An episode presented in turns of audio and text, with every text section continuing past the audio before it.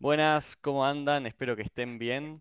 Hoy vamos a grabar el cuarto capítulo y no estoy solo, estoy acompañado. Está conmigo Nico Bertora. Nico es psicólogo y hoy vamos a charlar de un tema muy interesante que está relacionado con la crianza de los bebés, las distintas etapas que lo componen, cómo funciona el cerebro y muchas otras cosas. Así que Nico, muchas gracias por compartir.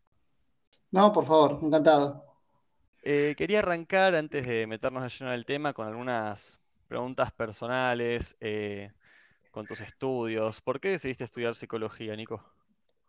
Eh, en realidad es una historia un poco inusual, porque de chico yo en realidad quería ser arquitecto. me gustaban mucho las matemáticas.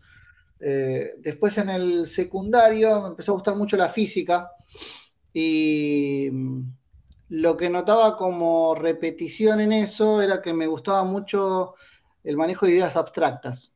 Eh, por eso fue que la, la arquitectura, que era lo que más relacionado con el dibujo, me llevó a la matemática, la matemática la física, la física las ideas abstractas.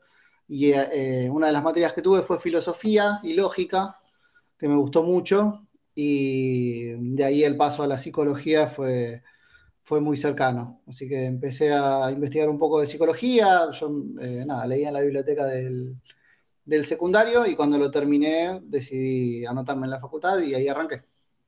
¿A qué facultad fuiste? Fui a la UBA, la Universidad de Buenos Aires, a la Facultad de Psicología de la UBA. Eh, después hice un posgrado en el Instituto Clínico de Buenos Aires, en el ICDEBA.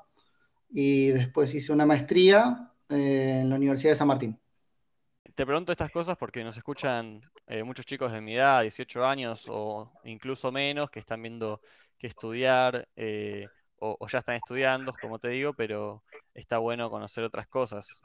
Eh, ¿Y pensaste en estudiar alguna otra cosa que no esté relacionada con la psicología luego de haber estudiado psicología y estas otras cosas que contaste?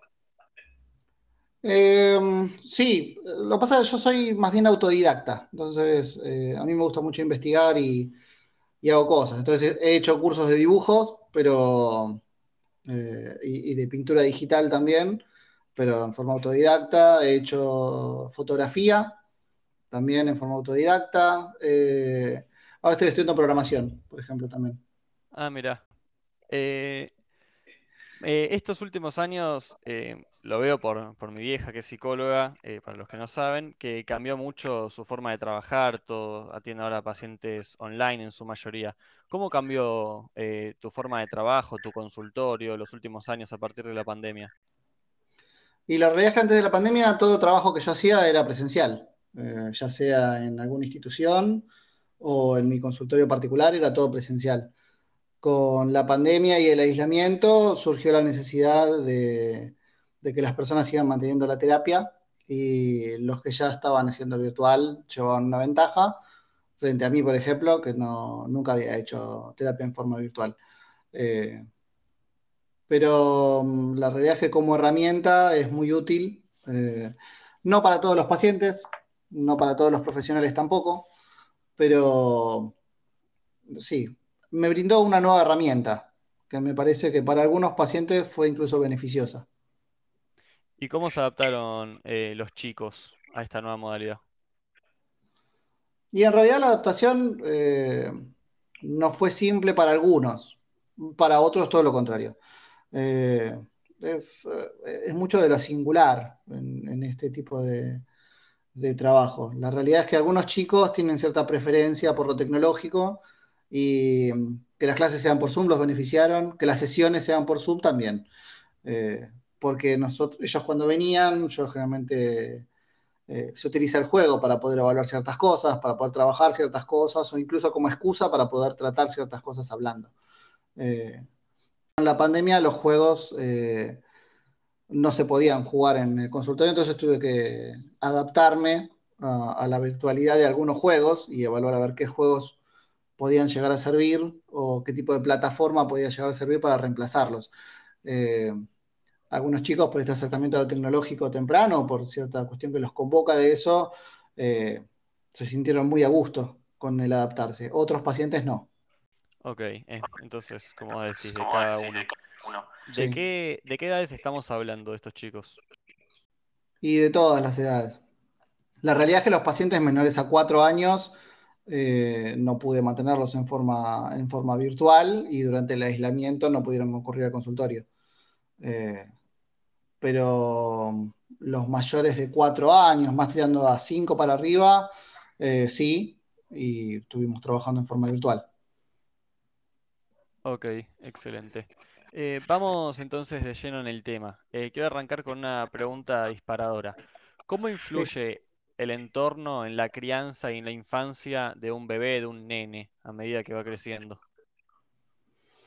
Eh, y tiene gran influencia.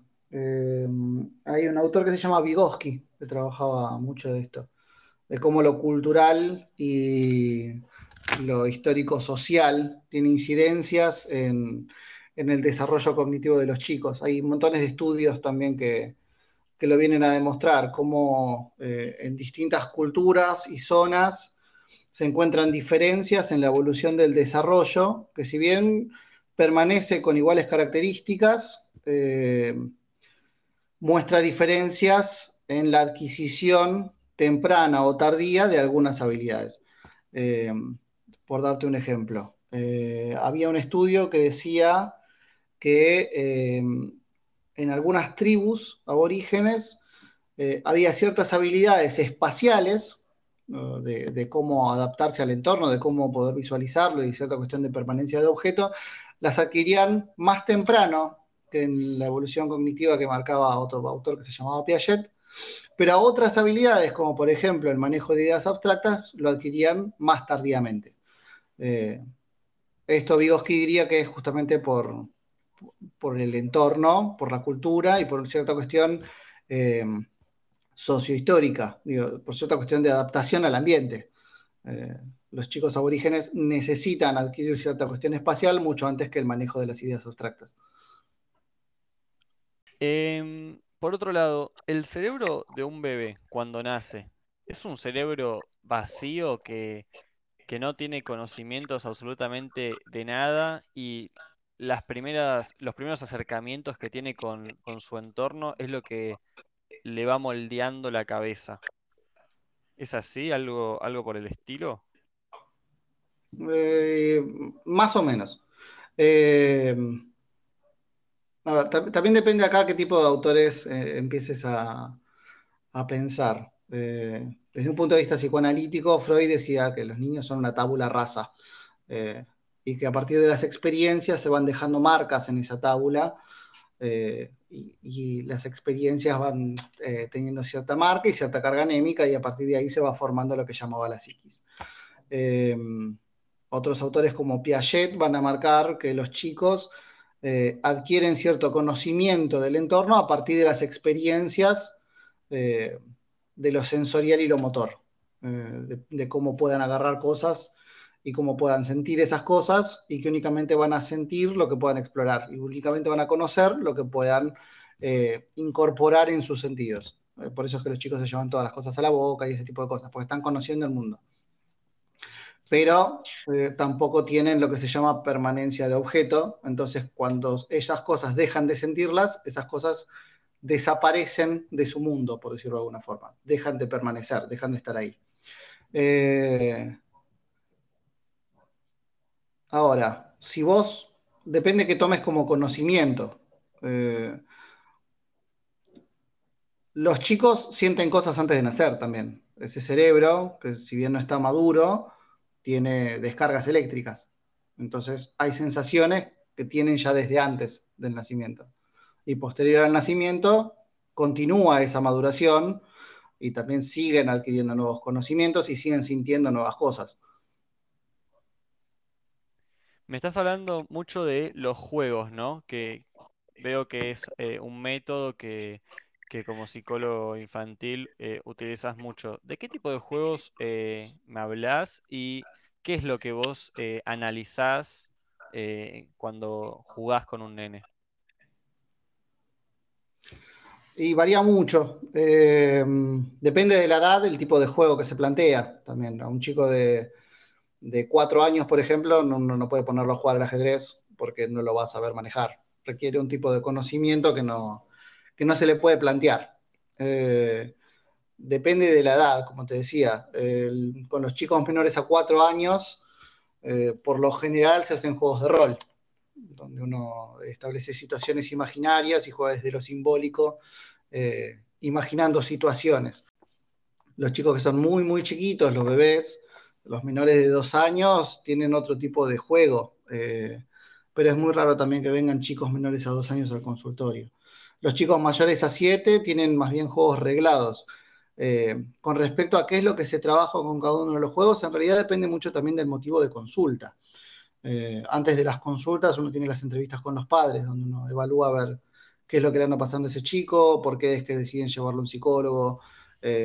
A partir de ahí también se decide a ver qué tipo de juego se va a realizar con ese chico, no solo a partir de la edad.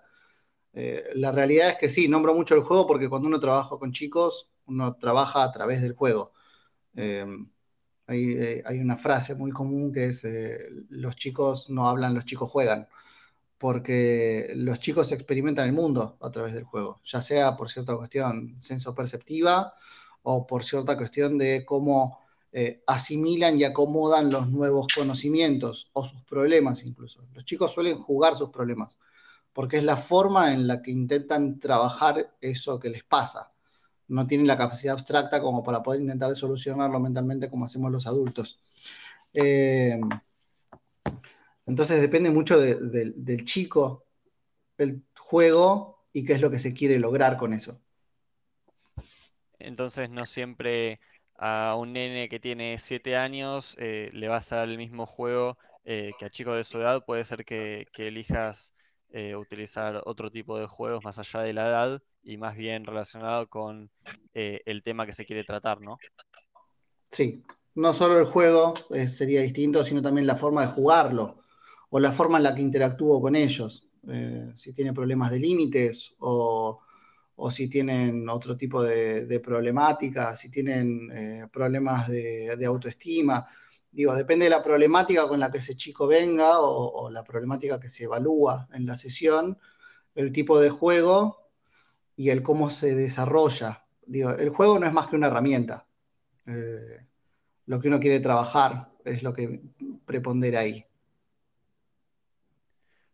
Por otro lado, em, digo, relacionado con el juego, eh, calculo, por lo que sé, que están los dibujos también que hacen los niños, ya sea, por ejemplo, dibujos que, que vos puedas llegar a ver que hace en la escuela o en su casa, o, o cuando dibuja estando en tu consultorio. De los dibujos también, ¿qué cosas podés observar vos como psicólogo? Depende mucho también el tipo de dibujo que se utilice. Eso se llaman técnicas proyectivas. Son técnicas donde los chicos suelen, por lo menos las gráficas, las técnicas proyectivas gráficas, donde los chicos proyectan ciertas cuestiones de ellos mismos en el dibujo. Eh, y depende mucho el, test que uno les pida, qué es lo que uno va a evaluar. Eh, los test tienen lo que se llaman clichés, que son las respuestas estándar, las respuestas que se esperan de los chicos en cierta edad y en cierta cultura y en cierto momento histórico. Eh, no se puede esperar que dibuje de la misma forma o las mismas cosas. Vuelvo al ejemplo de los aborígenes de Vygotsky, eh, que un chico que vive en, Alemania. Los dibujos van a ser muy distintos pero en cada una de las culturas y en, el entorno sociohistórico, los clichés van a ser distintos, con lo cual, por más que dibujen cosas distintas, no necesariamente está marcando un problema. Eh, pero lo que uno evalúa en los dibujos es justamente la presencia o ausencia de clichés que ya vienen con el test. Eh, por darte un ejemplo clásico, eh, hay un dibujo que se llama El hombre bajo la lluvia, suelen pedirlo mucho en... Sí, en el test de conducir, ¿no? En el test de conducir lo suelen pedir, lo piden también en los psicotécnicos antes de ingresar a los trabajos. También se le puede pedir a los chicos, porque una de las cosas que miden, uno de los clichés que se miden, es qué capacidad tiene esa, persona de cuidarse del entorno. La presencia o ausencia de paraguas, la presencia o ausencia de la lluvia, cómo es esa lluvia, cómo está viviendo esa persona, esa situación.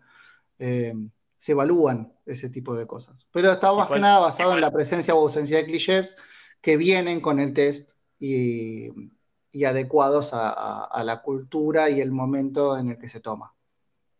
En el ejemplo específico que nombraste recién del nene bajo la lluvia, con, creo que así se llama, Sí, eh, ¿cuál sería la respuesta, las respuestas clichés en este caso? En este momento no, lo recuerdo con precisión, pero, eh, por ejemplo, tiene que haber un piso, tiene que haber un paraguas, eh, bueno, tiene que estar la lluvia, es parte del- de la consigna. Eso también se evalúa si hay comprensión de consigna o no. Eh, si el hombre está vestido, si no, si el dibujo es acorde a su edad o no, si tiene presencia de dígitos, si tiene eh, una cara eh, completa, si tiene detalles, si cómo es la ropa. digo, hay, hay ciertas cuestiones que además del cliché se esperan que estén en un dibujo de la edad de la persona que dibuja. Y después también se pide una historia. perdón, sí, eso tiene que ver también con la madurez, digamos, ¿no? Sí, sí, porque una persona de 40 años difícilmente te dibuje un monigote. Y si te dibuja un monigote, entonces es algo como para preguntar, a ver, ¿qué pasó? Claro. Siguiendo con, con la línea esta, ¿no? De, de cómo, cómo van eh, adquiriendo conocimientos los nenes y cuáles son las decisiones que van tomando. Me gustaría saber a partir de qué momento eh, un nene está pensando, razonando y tomando decisiones por su cuenta. No sé si me explico. O sea, a pesar del moldeo que recibió en sus primeros años de vida, ¿cuándo puedes decir que, bueno, que está tomando decisiones porque él quiere hacer tal cosa y no porque es eh, una respuesta a su entorno? ¿Me explico? Eh, no, del, no creo entender del todo la pregunta, pero no sé, por darte un ejemplo, que creo que si entiendo bien la pregunta te puede llegar a responder. Eh, los bebés desde que nacen eh, son egocéntricos y responden no porque alguien les diga que tienen que responder. Digo, la, las primeras respuestas de un bebé son respuestas reflejas. Tienen eh, distintos tipos de reflejos. No sé, hay uno, por ejemplo, que se llama presión palmar. Si uno le pone un dedo o cualquier cosa en la palma a un bebé, el bebé cierra la mano. Eh, pero eso no es porque alguien incidió en su respuesta. La respuesta fue propia del bebé. Más adelante, eh, los chicos empiezan a, a, desarrollar, no sé, por ejemplo, el lenguaje, y si el chico te cuenta una historia, te va a contar la historia que quiera. Mm, por más que vos le preguntes, te va a contar lo que a él le parece. Eh, el egocentrismo es una parte principal de las características de los chicos en, las primeras instancias. Eh, no sé bien si, si, la pregunta apuntaba a desde qué momento tienen cierta autonomía y la realidad es que más allá de la independencia, autonomía o capacidad de, de responder por sus propios medios lo tienen desde que nacen. El reflejo entraría en esa categoría. Ok, claro. Y alejándonos un poco de los bebés y los nenes, ahora me refiero más a, no sé si adolescentes o preadolescentes. Quiero entender, o sea, suponete, por dar un ejemplo, la Sí. orientación sexual de un adolescente o un preadolescente, pero más o menos en esa edad. ¿Por qué crees que puede estar, eh, por qué, o sea, ¿por qué crees que un adolescente un preadolescente puede decidir o, tirarse para cierta orientación sexual y no para otra? ¿Qué es lo que a él le fue, o sea, no, no que le fue pasando, pero ¿cómo crees que llega a tomar esa decisión? Y si crees que es, o sea, una decisión propia o si es todo producto de un entorno que lo lleva a cierta decisión. Y me parece que eso tiene que ver más con, con el libro que lleve cada uno. La realidad es que el tema de la orientación sexual y la identidad de género son temas que están desarrollándose actualmente. Todavía no hay nada completamente establecido. Eh, y tenés eh, libros y teorías que te van a decir una cosa y otros que la van a negar y contradecir. Eh, en mi opinión personal, ¿por qué existe la orientación sexual? Porque el chico se maneja por su propio deseo en su búsqueda de placer y exploración. ¿Cómo funciona la, la exploración eh, sexual de una persona, de un, de un nene, de un preadolescente? Eh, no entiendo la pregunta, ¿cómo, cómo funciona? Claro, o sea, eh, ¿en qué acciones, por ejemplo, ves reflejado vos eh, que te das cuenta de que un nene está buscando, percibiendo deseo sexual. Porque, por ejemplo, he leído que eh, los bebés cuando, no me acuerdo los ejemplos claros, pero en ciertas situaciones eh, tienen deseo sexual. O sea, que es, algo desde que somos bebés, si no me equivoco. Sí, uh, Freud decía que todo deseo es sexual. La, la energía que, la energía psíquica es sexual. Él lo llamaba libido, pero es energía sexual. Eh, lo que pasa es que hay ciertos términos que coloquialmente se utilizan que hay que saber diferenciarlos de lo que es la teoría. Eh, deseo sexual, coloquialmente, implica cierto eh, deseo de satisfacción genital o, de calentura, por decirlo en, en términos poco técnicos, que poco tienen que ver con eh, la sexualidad, por ejemplo, de un bebé, como la plantean en, la teoría psicoanalítica. A ver, Freud, por ejemplo, describía a los chicos como perversos polimorfos, porque cualquier exploración de su entorno estaba dirigido a una satisfacción de, un, de una necesidad o deseo. Y él decía que todo deseo era un deseo sexual, pero no tomaba la sexualidad eh, como algo genital, no tomaba la sexualidad como uno coloquialmente la entiende.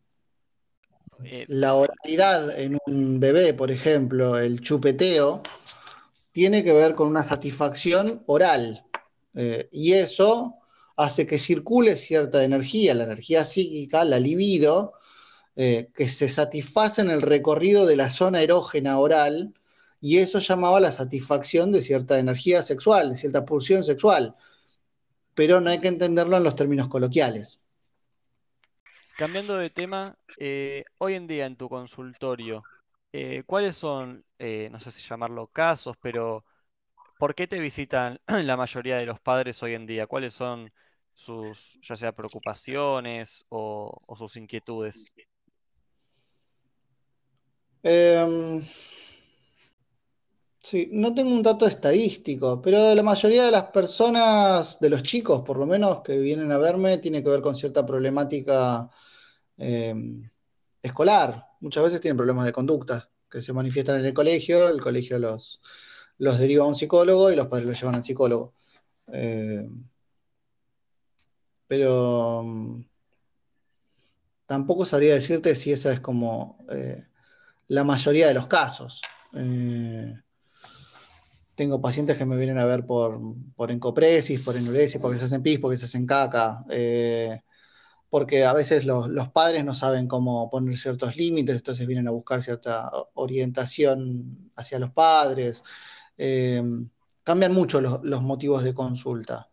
Eh, sí suelo trabajar mucho con los colegios, porque si no vienen derivados por el motivo de consulta del colegio, igual generalmente los colegios cuando toman noticia que el chico está en una terapia, toman contacto con el psicólogo y siempre se plantea algo del comportamiento del chico en el colegio, ya sea problemático o no, porque el colegio toma contacto.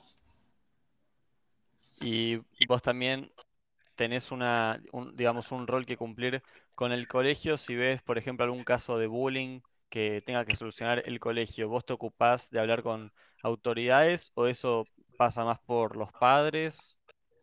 Se intenta trabajar con los padres y con el colegio.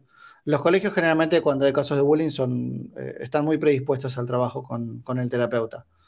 Eh, buscan cierta orientación, recomendaciones, eh, y más allá de los casos de bullying incluso. ¿eh? Los colegios buscan mucho la, asistencia del terapeuta del chico porque saben que es quien lo conoce y que cierta, hay ciertas problemáticas que no necesariamente ellos conocen. Entonces buscan cierto apoyo y herramientas para poder contener situaciones. El caso de bullying es un caso patognomónico de esto. Cuando se toma noticia de, cierto, de cierta dificultad, de cierta problemática que está sucediendo en el colegio y que se relaciona con eso, el colegio toma contacto con el psicólogo eh, y, y nosotros tomamos contacto también con los padres y con ellos para poder trabajar en conjunto. Ok. ¿Ves más casos de bullying hoy en día que hace unos años eh, cuando arrancaste a trabajar con niños? No, no, no. No, siempre hubo bullying. A veces, Menos. a veces no tenía nombre, a veces tenía otro nombre, pero no, no creo que se haya incrementado en este último tiempo. ¿Y qué, qué cosas intentás tratar eh, con los nenes que sufren bullying? Bueno, primero fijarse a ver cómo es que ellos están viviendo esta situación. eh, y después, cierta, eh, depende mucho del caso, también de cómo reaccionan al bullying, pero se intenta trabajar para que ellos no, no actúen de una forma que en el colegio les traiga consecuencias además del bullying. Entonces se trabaja con los chicos para que ellos eh, no hagan bullying a los otros, para que puedan manejarse dentro de las reglas institucionales, se trabaja con la institución para que puedan eh, accionar sobre los chicos que están haciendo bullying eh, y sobre la víctima del bullying. Se trabaja con los padres para que puedan contener la situación y que puedan ser también eh, nexo y que puedan trabajar junto con el colegio y con el chico. Se les da cierta orientación también a los padres para saber qué hacer en ese tipo de situaciones. ¿Y has tratado con niños que eh, hacían bullying? Mm, es difícil que lo acepten, pero mm, no, no, creo que no. Ok. Hay un capítulo de, de la serie de New Amsterdam que la estoy viendo, está, me está encantando, la verdad está buenísima, donde llega un nene al hospital eh, con depresión, no, el nene no sonreía y bueno, eso se debía a la cantidad de medicamentos que el nene tomaba y resulta que había tenido una situación en la escuela donde le pegó a otro chico que lo estaba molestando eh, con cosas del papá, que resulta que al final, viste, la serie te va mostrando de a poco como toda serie yankee, resulta que el papá había, había tenido, ah, no sé si había fallecido, me parece. Entonces, estos se enteran después de, después de mucho tratamiento, el psicólogo se entera de esto, el psicoterapeuta, em, y ahí como que sale la explicación de toda esta problemática, de que claro, el tenía tanta furia adentro el nene porque él sentía culpa del fallecimiento de su padre. Eh, ¿cómo tratás estas problemáticas de fondo? ¿Vos te das cuenta al toque cuando decís, listo, tiene, o sea, tiene que haber algo que de trasfondo que, que no me está contando que hace que genere todo esto? ¿O hay veces que simplemente es una situación puntual que, en la que tenés que trabajar? O sea, digo, si, si un día se cagó a trompadas en la escuela, sí o sí tiene que haber una situación de trasfondo en la que tenía toda esa furia, o tal vez es- fue la problemática del momento. No necesariamente en una situación de trasfondo, eh, pero sí es algo que se explora a ver si la hay. Eh, cuando hay una, cuando hay algo fuera de lugar, una, una reacción que no, que no coincide con, con el estímulo, entonces uno evalúa a ver por qué fue que sucedió eso, si simplemente tuvo un día de mierda o realmente hay algo por detrás, pero es algo que se evalúa. Eh, de todas formas, son dos cosas distintas. Una es actuar sobre lo sucedido eh, y, e intentar de evitar que, que vuelva a suceder, y la otra es trabajar sobre si hay un problema de fondo, que no quita una cosa a la otra. Eh, si un chico se, se agarra a trompadas todos los días en el colegio, eh, uno trabaja para que ese chico se deje de agarrar a trompadas. Pero también uno trabaja para poder saber qué es lo que le anda pasando a este chico que se agarra a trompadas todos, todos los días. Son Claro. niveles de trabajo que tienen que ir juntos, pero no necesariamente tiene siempre que haber algo por detrás o algo que los chicos incluso quieran trabajar por detrás. Hay chicos eh, que calculo que es más complicado llegar a estos lugares donde tienen guardados bien en el fondo el problema y hay otros que, que lo hablan más fácil, ¿no? Depende también el chico y la, la problemática, calculo.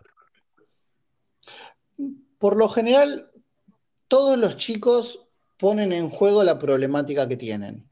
Lo que es difícil es verla.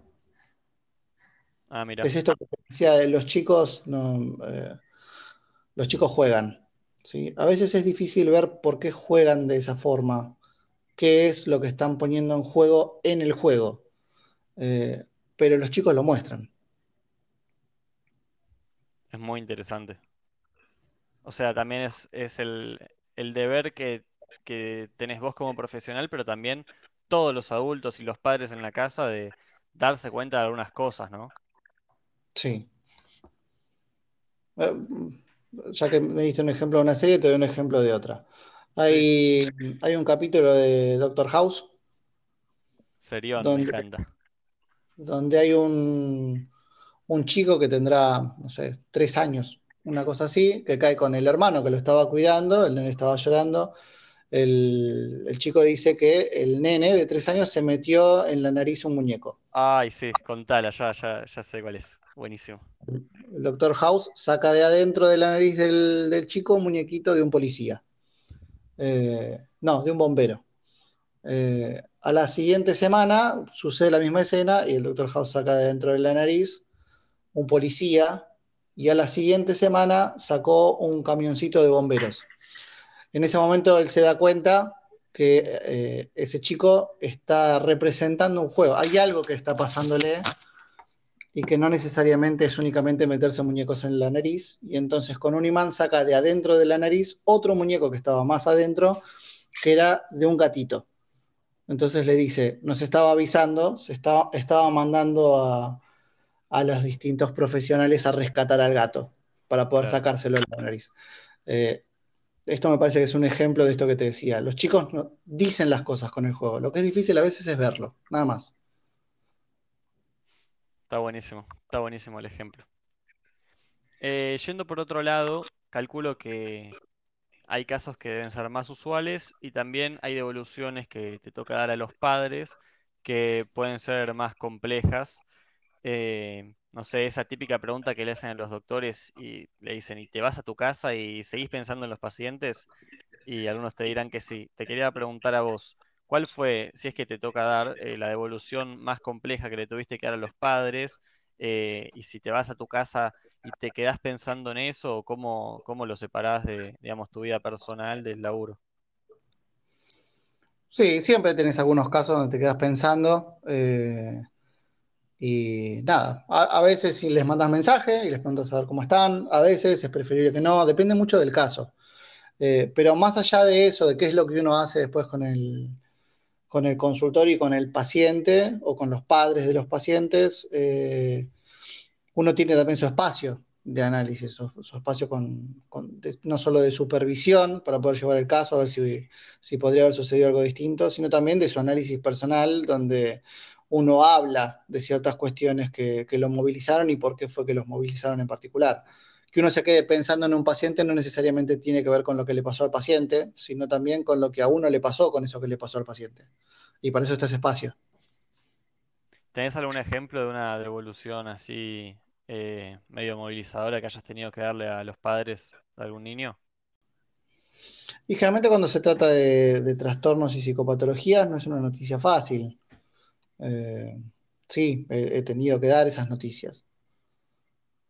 ¿Hay algún trastorno que sea más común que otro hoy en día entre los chicos? Mm, no, no, no creo. Eh, te diría rápidamente que sí, pero la realidad es que no tengo eh, ese dato estadístico y no creo que coincida mi, vamos a llamarlo sentido común, mi impresión con lo que realmente, con lo que realmente sucede o, tengo como dato. Porque circula mucho el tema de, bueno, ahora hay mucho autismo, ahora hay mucho autismo, pero la realidad es que, por lo menos en mi consultorio tampoco lo veo como, ah, sí, ahora tengo más, más casos de autismo. No tengo una patología o un trastorno que aparezca más que otros en este momento. Y tampoco creo que lo hubiera en otro momento, por lo menos es, en mi caso, mi muestra. Y, y, no la que más, pero algunas que, que hoy en día son las que más comunicas a, los padres. Para entender, digamos, cómo, cómo que, para entender qué eh, casos tomás en tu consultorio en, la mayoría, o no en la mayoría, pero, pero para, aprender un poco más de eso. El, tema que me hace reír es justamente ese, en la mayoría. Porque la realidad es que casos son variopintos. Eh, algunos son eh, trastornos generalizados del desarrollo, otros son eh, depresión, otros son eh, trastornos de déficit atencional, otros son, no sé, casos de víctimas de bullying. varía mucho. No, no, no te sabría decir si de estos tengo más, porque la realidad es que no. Pero, pero sí, trastornos mixtos del lenguaje. eh, por lo general, igual cuando llegan al consultorio, eh, ya vienen con, con algo o, sabido y fue derivado, o, o se termina de definir acá en este espacio porque vienen a, a buscar algún tipo de confirmación. Eh, pero difícilmente viene alguien y dice, "Ah, a mi hijo algo le pasa. Ah, ok. Eh, el trastorno de déficit de atención e hiperactividad, TDAH, que eh, yo sigo, por ejemplo, una influencer, eh, se llama Celeste Giardinelli, que tiene este trastorno y también informa bastante sobre esto, ¿viste? Esas, nada, repostea algunas cosas. ¿a qué edad se, se puede, se puede diagnosticar este trastorno? Generalmente es en el inicio de la edad escolar formal, o sea, después del primer grado, que es cuando cambian las pautas de, escolaridad y los chicos que tienen déficit atencional generalmente no pueden cumplir con ciertas reglas, como permanecer sentados eh, en los momentos en los que se requiere trabajar. Eh, dije primer grado, pero es más bien segundo. En primer grado son bastante permisivos porque vienen recién del jardín. Pero generalmente se detecta a esa edad, que serán más o menos los siete años. Eh, no es una regla, pero es lo que sucede generalmente, justamente porque tienen que adaptarse a esa, a esa forma de escolaridad, que no es la forma en la que venían trabajando, y los chicos con déficit atencional suelen tener esa, esa problemática donde se distraen y no quieren eh, además acatar esa regla. Entonces se ponen a hablar, se levantan, van, vuelven, no pueden ponerse a trabajar. Son los chicos que generalmente te dicen en el colegio, no, bueno, no puede dejar el culo quieto y molesta a los restos. Bueno, por ahí algo le pasa, no es que no quiere. ¿Y por qué hay casos que se solucionan con medicamento? ¿No puede tener tratamiento terapéutico? Suele acompañarse, no suele ser una cosa sin la otra.